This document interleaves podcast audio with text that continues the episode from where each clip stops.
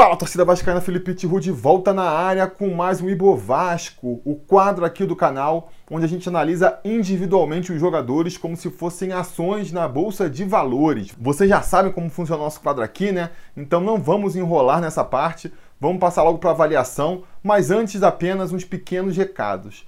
O primeiro, galera, é que eu continuo recebendo feedback de vocês aí, são muitas sugestões para melhorar aqui o quadro, mas eu vou dar aqui uma, uma freada nas inovações, né?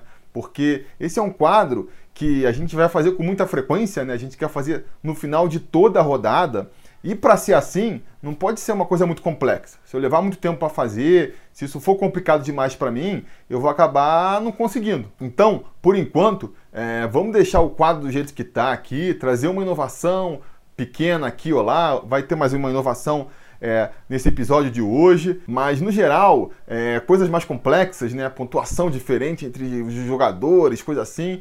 Vamos segurar um pouco, vamos segurar um pouco, vamos tentar estabilizar esse modelo, é, consolidar, né, ver se ele funciona legal e aí a partir daí a gente vai fazendo os ajustes, beleza? Esse era o primeiro recado. O segundo recado é dar o parabéns aí para os gato mestres da rodada. Eu vou aproveitar que no pós-jogo eu quase nunca lembro de falar quem venceu é, o bolão sobre Vasco, né? O troféu gato mestre. E vou usar esse espaço aqui que vem logo na sequência, que é gravado, editado e é mais fácil de eu me lembrar. Então vou usar esse espaço para divulgar. Então já deixo meus parabéns hoje aí para o Anderson Cunha e para o Pedro Leonardo, que acertaram aí o placar de 3 a 0 com um gol do Germancano. Não conseguiram acertar o gol do Felipe Bastos, né? nem muito menos do Ribamar. Acho que ninguém apostaria nem que o Ribamar fosse entrar em campo, quanto mais fazer um gol, né? Mas por conta disso, né, como foi um troféu Gato Mestre compartilhado, cada um levou um pontinho e aí o Anderson Cunha se distanciou ainda mais na liderança do troféu Gato Mestre da temporada, com sete pontos aí. Os segundo colocados, o André Luiz, o Milton Sink, o Fábio Barbosa e o Marcos Vinícius têm só três pontos. E o Pedro Leonardo, que já tinha um pontinho, foi para dois pontos e aí está pelo menos na parte de cima da tabela, vamos dizer assim, né? Parabéns para os dois. Espero o vídeo de vocês com palpite para Vasco e Grêmio para a gente divulgar aí no Preleção sobre Vasco. Se você que está assistindo também quer participar dessa brincadeira e quer também ajudar aqui o canal a continuar no ar, produzindo cada vez mais e melhores vídeos, considere se tornar um apoiador aqui do canal, seja lá no apoia.se barra sobre Vasco, seja se tornando um membro aqui do canal. A partir de R$ reais por mês, você já pode, por exemplo, participar do bolão sobre Vasco aí, né? Do troféu Gato Mestre e ter a chance aí de ganhar de repente uma camisa do sobre Vasco no final do ano. Pode participar da nossa liga exclusiva no Cartola e dependendo aí da categoria que você escolher, entrar no nosso grupo exclusivo do WhatsApp e até mesmo concorrer ao sorteio das camisas mensais do Sobre Vasco. Beleza? Finalmente, último recado que eu tenho para dar antes de iniciarmos a avaliação individual dos jogadores é dar o parabéns para o nosso amado Clube de Regatas Vasco da Gama, né? Todo o motivo da existência desse canal aqui. Vamos exaltar aí a história, a tradição do nosso amado Clube de Regatas Vasco da Gama e torcer, né? Fica aqui os votos para que os próximos aniversários do Vascão sejam como o de hoje, com o Vasco na liderança do campeonato, com o Vasco aí alegrando todos os seus torcedores. Tomara, tomara que passa a ser uma constante na vida do Vasco daqui para frente, a gente olhando para cima, né? Almejando voos maiores e não olhando para baixo, preocupado com o que pode acontecer. Bom, dado o recado, dado parabéns aí, vamos para a nossa análise individual dos jogadores. Começando então com o Fernando Miguel, que teve uma atuação bem parecida com o jogo contra o São Paulo, né? Foi obrigado a fazer algumas defesas ali, né? Não é que ficou de espectador de dentro do campo, que nem o pessoal brinca às vezes, mas foram só defesas tranquilas. Não precisou fazer nenhuma grande defesa, não teve ali nenhum lance que vai pro DVD dele, nada do tipo, né? Agarrou ali, fez o feijão com arroz, no que fez muito bem, mereceria uma nota positiva até, se a gente desse nota aqui, mas aqui a gente não dá nota. Aqui a gente avalia como o jogador evoluiu em relação ao que se esperava dele, né? Em relação aos jogos passados. E aqui é o caso clássico, né? Como o Fernando Miguel teve uma atuação bem parecida com o jogo contra o São Paulo, é natural que a avaliação dele também fique parecida, então ele fica estabilizado aí com seus 550 pontos. Seguindo então, Cláudio Vinck. Cláudio Vinck que foi uma das surpresas do Ramon na escalação, né? A gente estava esperando aí que o Caio Tenório fosse continuar sendo titular, né? Fez uma boa apresentação contra o São Paulo. O Ramon inovou aí escalando o Cláudio Vinck. Eu acho que por dois motivos, né? O primeiro, subiu um pouco ali a altura do time, já que o Ceará é, vinha com, uma, com um ataque muito alto, né? E o segundo, reforçar defensivamente o time também. A postura do Ramon, a gente vai falar dele mais para frente, né? Foi uma postura bem defensiva. Ele claramente foi para o Ceará para não perder o jogo. Essa era a preocupação principal é, do Ramon. E eu acho que, que, a estratégia do Ramon passou justamente por reforçar defensivamente ali a lateral direita com a entrada do Claudio Vinck. Estratégia que ele conseguiu com certo êxito, né? Defensivamente falando, realmente o Claudio Vinck ele não deixou a peteca cair, né? Ofensivamente, eu já tenho mais restrições a ele. Acho que, primeiro, ele subiu pouco, e aí acho que foi uma questão tática do Ramon, que nem eu estava comentando aqui. Mas nas poucas vezes que subiu, foi muito tímido também, né? Me pergunto se o Claudio Vinck pode ser útil pra gente jogando mais lá na frente, chegando ofensivamente. Acho que nesse sentido, o Caio Tenório me parece promissor, é um cara que eu acho que consegue cruzar melhor ali e tem mais velocidade também. E o Pikachu, que é o titular da posição, é, me parece também com mais repertório para jogar ofensivamente.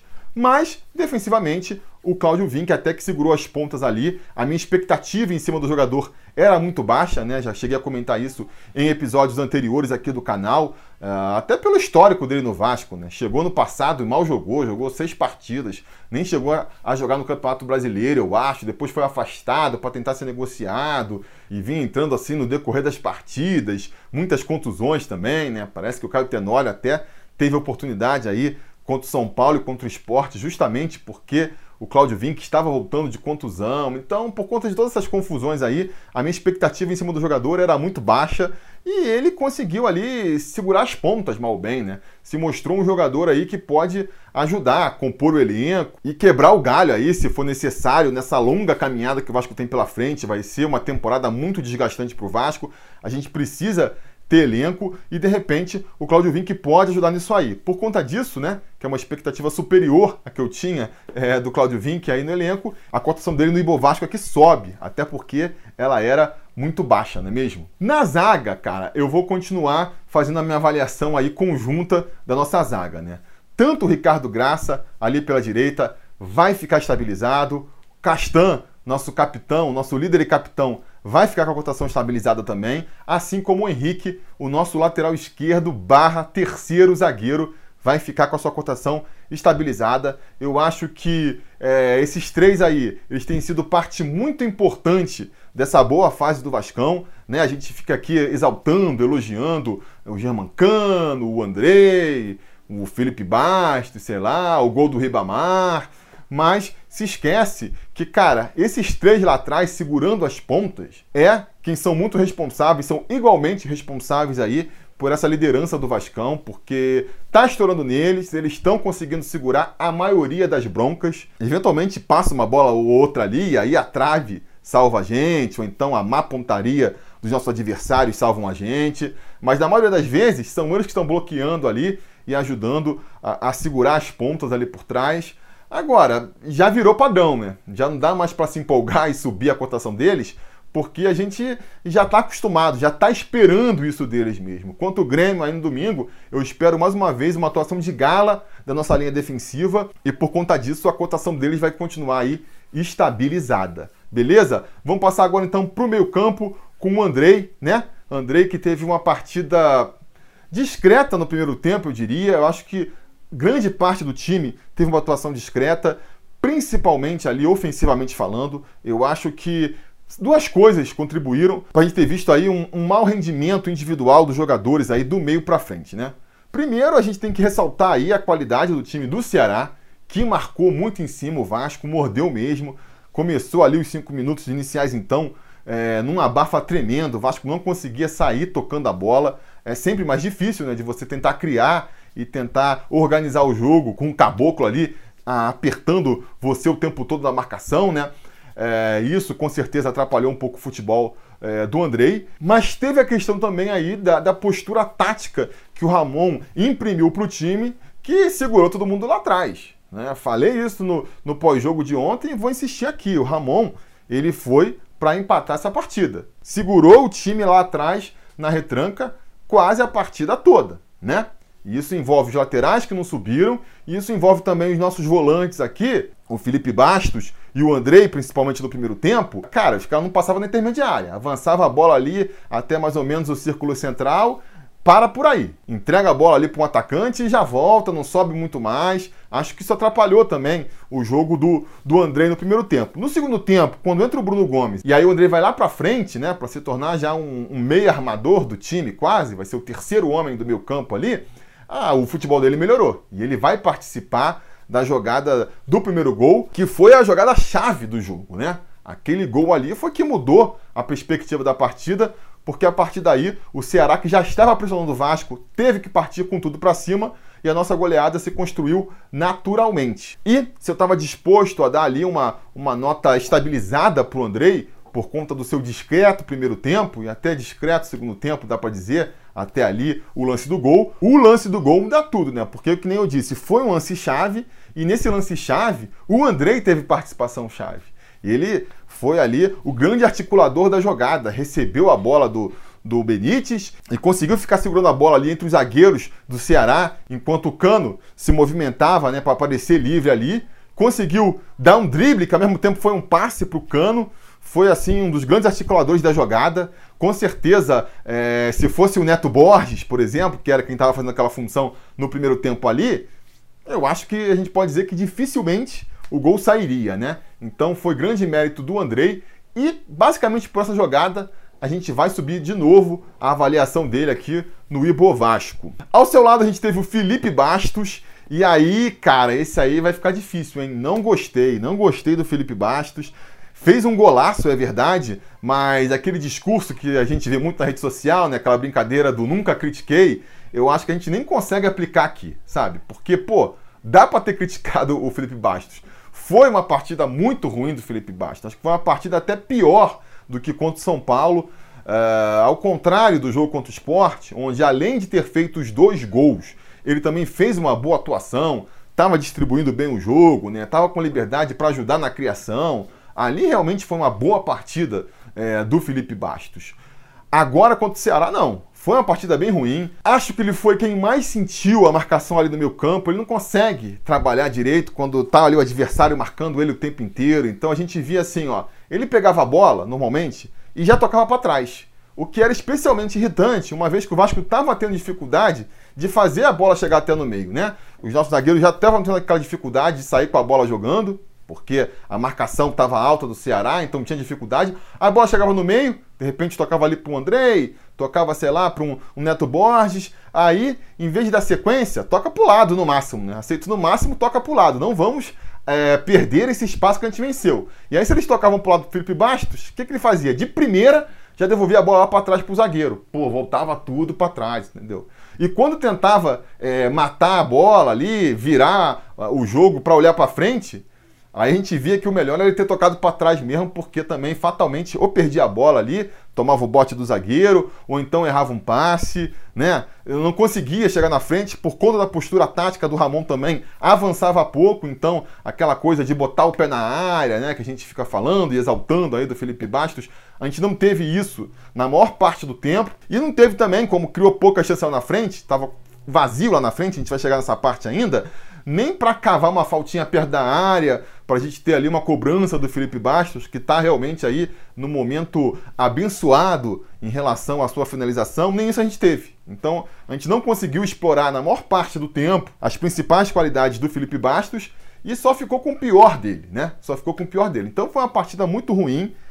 Era para estar tá perdendo ponto aqui, era para se bobear, tá sendo até eleito o pior da partida de novo, mas, cara, teve aquele golaço, maluco. Aí a gente tem que dividir as coisas, né? Que golaço do Felipe Bastos, meu Deus, o que, que a confiança não faz com o jogador, né? E aí que eu insisto também, eu já falei ontem no pós-jogo, na live surpresa que eu fiz, e vou falar de novo agora. É assim, essa é uma das importâncias que a gente também falou lá no, no vídeo é, de expectativas para o Brasileirão, a importância do Vasco começar é, bem, com uma sequência de vitórias, né? com uma sequência positiva, isso traz uma confiança para o time que ajuda a manter esse ciclo vicioso que vai trazer mais vitórias. Porque, pô, aquele gol ali do, do Felipe Bastos, ele não existiria fora de um contexto onde a gente está vindo de duas vitórias consecutivas, né? Com o Felipe Bastos já tendo feito dois gols na estreia. Porque, cara, é, foi muito com confiança, né? Ele estava lá atrás, eu acho que taticamente ele estava preso mesmo naquele momento lá atrás. Aí ele viu que a bola estava surgindo, ele falou: pô, de repente essa bola vai pingar, vou subir. E aí quando ele subiu e a bola foi caindo no pé dele, ele não pensou duas vezes, né? Confiança lá no espaço, ele falou: vou meter daqui mesmo. Fechou o olho, a bola acertou na veia e foi um golaço, amigo. Já entra aí como favorito aí para ganhar o prêmio sobre o Vasco Awards de melhor gol do ano, porque eu achei muito lindo, muito lindo mesmo. Se aparecer de repente aquele ângulo da câmera que pega de trás assim, que você consegue ver toda a curva da bola, vai ficar mais lindo ainda. Então esse gol sozinho, esse gol sozinho vai garantir que o Felipe Bastos permaneça estabilizado aí no nosso Ibovasco, né? Nem perder ponto vai, nem muito menos ser eleito aí o pior da partida, escapou por causa desse golaço. Seguindo no meio campo, então, a gente teve a grande novidade do Ramon aí para essa partida, o Neto Borges escalado ali como um meia, né? Um terceiro volante do meio campo. Surpreendeu não só por ter mudado o esquema tático do Ramon, que até então veio jogando aí com dois atacantes, dois alas bem abertos pela ponta, né? Abriu mão de um ali para jogar com um cara no meio, como escolheu para ocupar essa posição um jogador que teoricamente veio para ser lateral esquerdo, né? Neto Borges, um lateral esquerdo de formação, ontem foi escalado como um terceiro volante ali. Acho que o Ramon escalou ele por alguns motivos. O primeiro é um jogador alto, né? Então veio justamente aí para ajudar a equilibrar o tamanho dos times, né? Tanto que você pode ver no primeiro escanteio logo, comentei isso ontem também no pós-jogo, ele já foi marcar lá o Kleber, que era o, o atacante de, de 1,90m é, do Ceará. Entrou também para aumentar o poder de marcação no meu campo, né? Você abriu mão ali do, de um ala direito que, que era o, o Gabriel Peck, que tem um poder de marcação muito baixo, para botar um cara que é um lateral, por mais que ele seja um lateral que não se caracterize pela marcação, um lateral sempre vai assim marcar mais do que um atacante, né? Então, e jogando ali no meio, fechando mais o meio campo, congestionando mais o meio campo, aumentou a combatividade do Vasco no meio campo também, esse foi um dos objetivos. Também acredito que a ideia tenha sido ali ajudar um pouco mais o, o Thales, né? Dar ali uma companhia para o Thales no ataque, já que o Neto Borges ele, ele cai mais pela esquerda, né? Um canhoto, é um lateral esquerdo. E, cara, o que, que eu posso dizer dele? Acho que ele começou bem o jogo, né? É, se mostrou uma opção, um jogador veloz, criou algumas oportunidades ali pela esquerda. Mas no decorrer da partida ali do primeiro tempo, é, já começou a decepcionar mais, né? Errou uns lances fáceis ali, foi envolvido na marcação em alguns momentos. Eu fiquei assim sem, sem saber como avaliar o Neto Borges, né? Ele entrou bem, surpreendendo todo mundo é, no jogo contra o São Paulo. Ontem, quando ele teve um pouco mais de tempo para atuar, teve um, um tempo inteiro, né? Uh, eu achei que ele manteve ali a expectativa, né? Vamos ver. A gente precisa de mais tempo para avaliar Neto Borges, para ver se vai ser um jogador que realmente pode ajudar a gente aí é, no restante da temporada. Eu acho que talvez ele nem seja muito utilizado como lateral esquerdo, porque é, o Henrique está bem ali na posição, né? E, e pelo esquema tático do, do Ramon, o lateral esquerdo virou, na verdade, um terceiro zagueiro quase. E aí eu não sei se vai dar para aproveitar o Neto Borges, que é um cara com tendências mais ofensivas, né? um lateral com tendências mais ofensivas, que a gente tem que usar para subir para o ataque e não para ficar preso lá atrás. Acho que botar o Neto Borges de lateral esquerdo mesmo envolve uma mudança do esquema tático da equipe que eu não sei se o Ramon está disposto a fazer nessa altura da competição, né? Então, acho que se ele for aproveitado né, nesse momento, ele vai ser aproveitado meio que que improvisado em outra posição mesmo, seja no meio ali, ou então com o Ramon fazendo um esquema mais, mais clássico ali de, de três zagueiros e, e dois alas mesmo, né? É, enfim, vamos ver, né? Acho que o Ramon vai tentar ali achar um, um espaço para o Neto Borges, ver potencial no jogador, mas vai ter que quebrar um pouco a cabeça também, né? Para essa partida de ontem, para essa atuação de ontem, ele fica aí com a sua cotação estabilizado aqui no Ibovasco.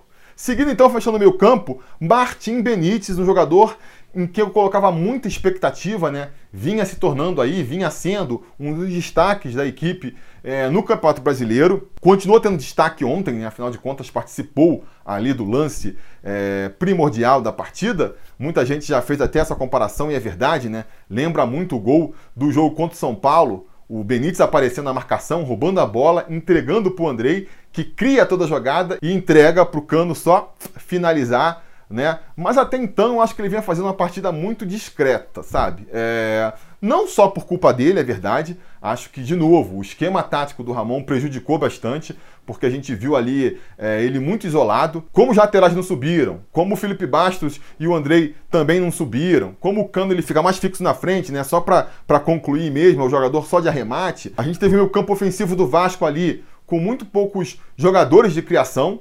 O Thales e o Neto Borges mais pela esquerda e o Benítez isolado na direita, tendo que criar praticamente sozinho ali, né? E aí ficou difícil mesmo, ficou difícil. É um bom jogador, mas não é, sei lá, um Edmundo, né? O cara que pega a bola sozinho e consegue construir toda uma jogada. Acho que isso atrapalhou também. Tanto que no segundo tempo, quando o Andrei assume a posição do, do Neto Borges, avança mais para frente, o Andrei é um cara que cai mais pela direita, o futebol do Benítez começou a aparecer um pouco mais, né? Também depois, quando entra o Parede e ele passa a jogar mais centralizado, deixa de cair tanto pela direita ali, ele também melhorou um pouquinho. Acho que foi importante na vitória, participou do lance capital da partida, insisto. Mas como a minha expectativa em cima dele estava muito alta, né?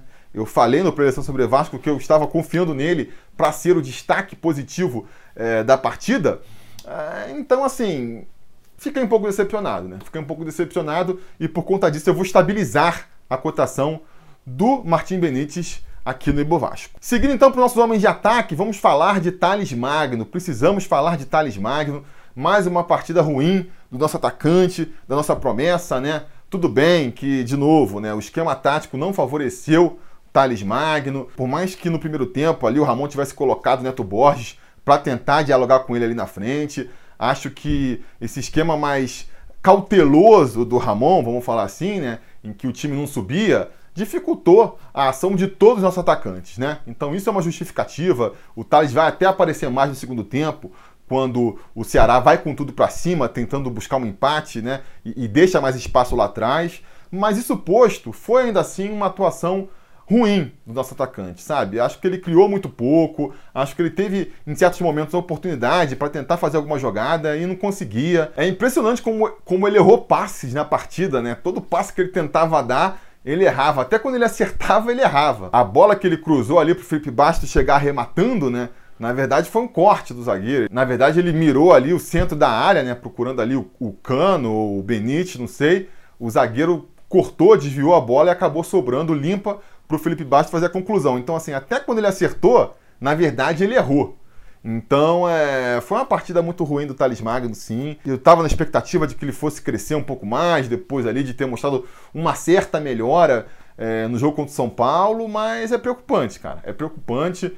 É, acho, muita gente fala, será que deveria barrar o Thales Magno ou não? Acho que ele só não foi barrado ainda por falta de quem colocar no lugar, né? Quem você colocaria no lugar do Thales Magno aí, né? O Vinícius está machucado, né? O Peck também não vem bem pela direita. O Parede também não consegue se firmar como, como titular do time aí. Aí não sei, Bruno César tá voltando agora de Covid. Carlinhos, será que ele pode ocupar aquela posição ali? Acho que não está muito claro isso. Mas se o Thales continuar jogando essa bolinha que ele está jogando e os outros jogadores começarem a aparecer mais e se destacar mais, é uma tendência inevitável, né? O Thales esquentar um banquinho aí mais cedo ou mais tarde. Então, precisa dar a volta por cima. Por mais que é, eu entendo que também a insistência nele aconteça não só por ser uma joia da base, mas pelo interesse de, de vender o jogador logo para tentar terminar o ano no azul, né? Por mais que, que a gente saiba disso tudo, do jeito que ele está jogando, vai ser difícil de manter o jogador titular. Acho até que que está rolando aí uma boa vontade. Ele já jogou a, o tempo inteiro contra o São Paulo, jogou o tempo inteiro ontem também. Então, assim, é, é tipo o Ramon dando aquela chance final, né? Vai, garoto, se consagra, mostra que você merece ser titular, mas ele vem desperdiçando essa oportunidade, vem desperdiçando. Então, vai cair na cotação aqui de novo e vai receber mais uma vez aí o, o selinho de pior jogador da partida, Thales Magno. Impressionante, mas é isso mesmo. E do lado, né, seu companheiro de ataque, né, o Germancano, que falar de Germancano? Para mim, cara, um dos diferenciais do Vasco aí. Uma das explicações de por que estamos liderando o Campeonato Brasileiro depois de quatro rodadas. Repetir de novo o que eu falei ontem no pós-jogo. Para mim são duas coisas a sorte de campeão que o Vasco está demonstrando e o alto aproveitamento de Germancano, que precisa de uma chance para fazer um gol. Assim, é bizarro, né? A gente estava ali numa situação complicada, não conseguia criar chance. Eu acho que antes do gol do Germancano, o Vasco não tinha feito uma finalização para gol.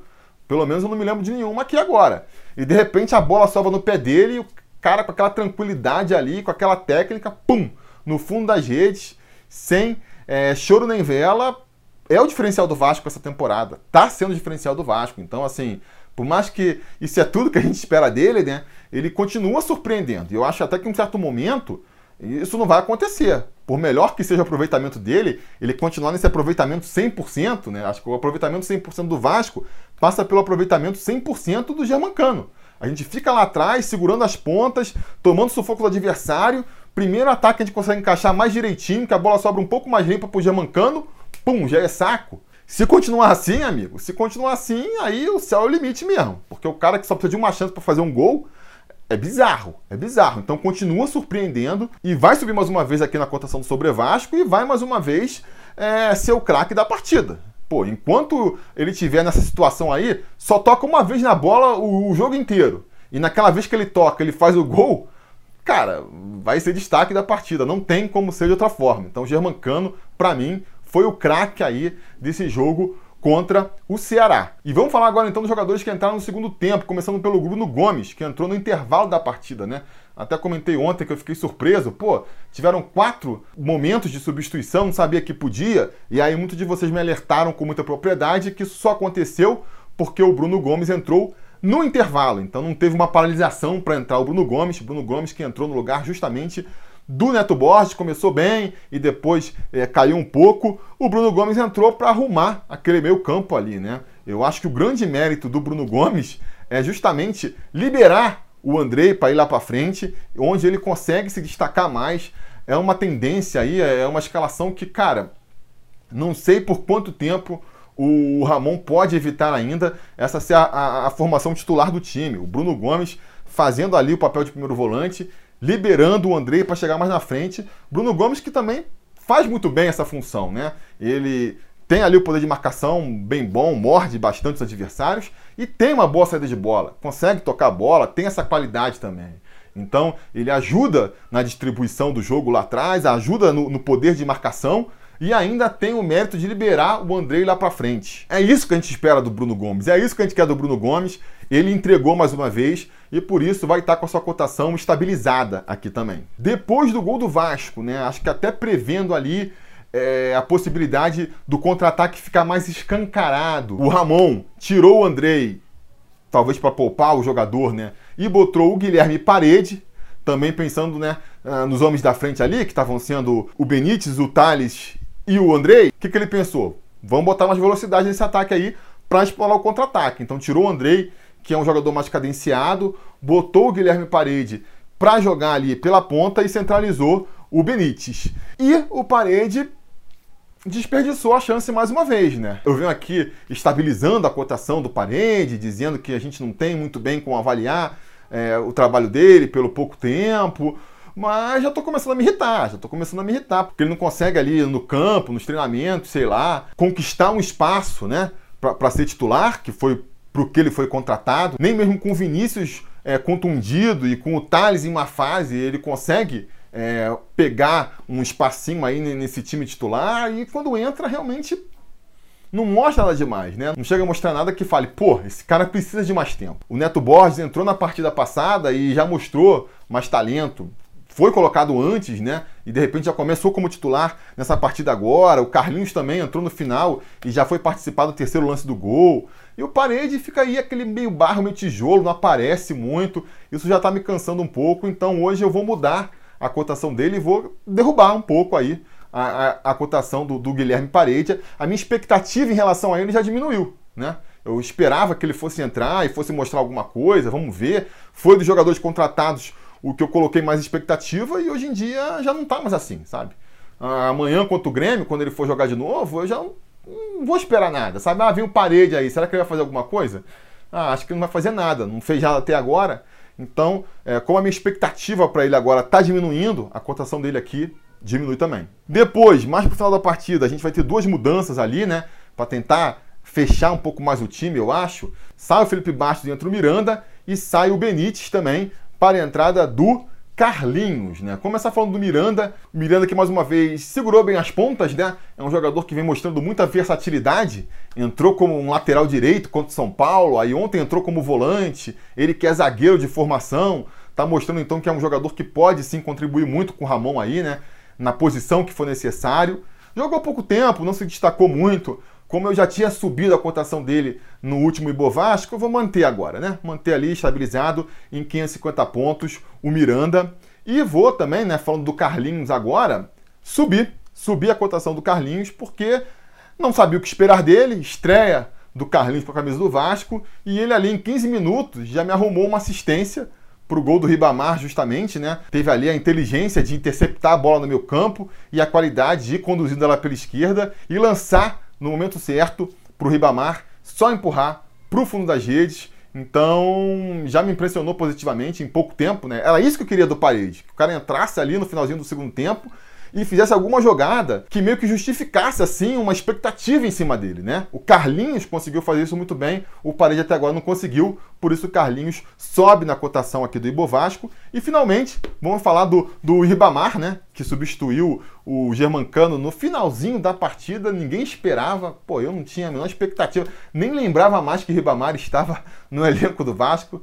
Tô brincando, mas enfim, e o que, que falar do Ribamar, né? O cara entra e basicamente dá um toque na bola só que é fazendo gol ali. De novo, acho que tem muito também da, da questão ali da, do ciclo virtuoso, né? Da confiança do elenco e do time, de que tudo está dando certo, ajudando a dar certo mesmo. O, o Ribamar é um jogador que me parece muito nervoso sempre, às vezes perde uns gols na cara, muito pelo nervosismo, o medo de dar errado, Ontem entrou com confiança, bateu com tranquilidade, parecia ali um veterano, profissional, tranquilo, cara que não perde gol na cara nunca, né? E se você for ver os outros golaços dele, sempre envolve também assim um certo nível de confiança. É um jogador que talvez precise é, de muita confiança para apresentar o seu melhor futebol. Foi o que ele fez ontem. Não tem nem como dar outra nota que não para ele do que positiva, né? Um cara que entra, toca uma vez na bola e já faz um gol, por mais que seja no momento ali em que o jogo já estava decidido, né? É, mal ou bem foi o gol que deixou o Vasco na liderança ali por conta do saldo de gols e por isso ele vai subir também na cotação do Ibovasco. E finalmente, falando do Ramon, né, nosso técnico ali, ontem pela primeira vez ele me decepcionou. É, já comentei isso ontem no pós-jogo também e vou reforçar aqui agora. Acho que ele foi um pouco cauteloso demais na sua proposta, medroso mesmo, né? Vamos falar aqui sem meias palavras foi para o Ceará para empatar, contando muito que um lance fortuito lá na frente fosse trazer essa vitória, né? Tá contando muito é, com o talento do Germancano, com o poder decisório do Germancano, é, e uma hora isso vai falhar. Se, se, continuar jogando assim, com essa tática de, cara, vamos segurar lá atrás, porque na frente o Germancano mais cedo ou mais tarde vai resolver, uma hora vai falhar e aí a gente pode perder boas oportunidades, como a gente teria perdido ontem, né? se, se o Vasco não tivesse é, voltado com a vitória. Então, espero que ele, cara, se solte um pouco mais, né? O time tá correspondendo, tá respondendo bem. São três vitórias em três jogos aí. Se for considerar é, toda a campanha do Ramon, é, são cinco jogos, né? O cartel do Ramon aqui defendendo o Vasco da Gama como técnico são de cinco jogos e cinco vitórias. Então acho que isso permite dar mais confiança para ele, para soltar um pouco mais o time, arriscar um pouco mais, confiar no próprio taco, né? Não vamos tomar essa postura aí mais medrosa de ah, quando for jogar fora, vou jogar pelo empate. Não, cara, vamos jogar para vencer. O time está respondendo e pode fazer isso sim. Espero ver um, um Vasco mais solto na próxima vez que a gente é, sair para visitar outros times aí. Eu espero ver um Vasco buscando mais a vitória e não sentado lá atrás, controlando ali, satisfeito com, com o empate e torcendo para o Germancano resolver tudo lá na frente, por mais que até aqui ele realmente tenha resolvido e a tática esteja funcionando, né? Então, assim, como está funcionando, como é difícil de reclamar, né? Eu podia estar tá aqui numa realidade paralela, exaltando o Ramon por ter atacado o Ceará e ter partido para cima e ter buscado o resultado, e lamentando que não deu certo porque a gente acabou perdendo num contra-ataque do Ceará. Então, assim, é difícil de, de, de discutir pragmaticamente contra um treinador e uma tática que mal bem resultou num 3 a 0 uh, então fica nesse balanço, né? A frustração entre o que eu queria ter visto do Vasco e o pragmatismo aí da gente ter conseguido o resultado. Eu vou deixar então a cotação do Ramon estabilizada, né? Vamos deixar estabilizado, até porque ele já subiu bastante, vem subindo aí a cada partida, né? É, e vamos deixar então aí ele com seus 600 pontos aqui no Ibovasco. Beleza? Com isso, então, a gente encerra a avaliação aqui é, do Ibovasco. A novidade que eu estou trazendo para esse episódio de hoje aqui é a média geral do time. Então, que nem tem a cotação do Ibovespa, né? Tem um número ali, né? O Ibovespa subiu não sei quantos pontos, diminuiu, que é a média ali da, da cotação das principais ações negociadas na Bolsa de Valores brasileira, né? A gente vai fazer aqui a, a cotação Ibovasco, que é a média justamente aí dos jogadores e do treinador que a gente avaliou. E aí, se a gente for considerar isso, o Vasco começou com 500 pontos, todo mundo começou com 500 pontos. Na primeira rodada, depois do jogo contra o Sport, a cotação em Vasco subiu para 530 pontos. Depois do jogo contra o São Paulo, subiu para 553 pontos. E depois dessa atuação contra o Ceará, manteve ali, se manteve estabilizado com 553 pontos. Essa é a cotação aí do Ibovasco é, depois de três rodadas, né? Subiu um pouquinho em relação ao início do campeonato. Beleza, galera? Isso é o que eu tinha para dizer por hoje, então. Muito obrigado a todo mundo aí que está curtindo esse quadro novo do canal, que está mandando sugestões. Continue mandando, a gente está avaliando.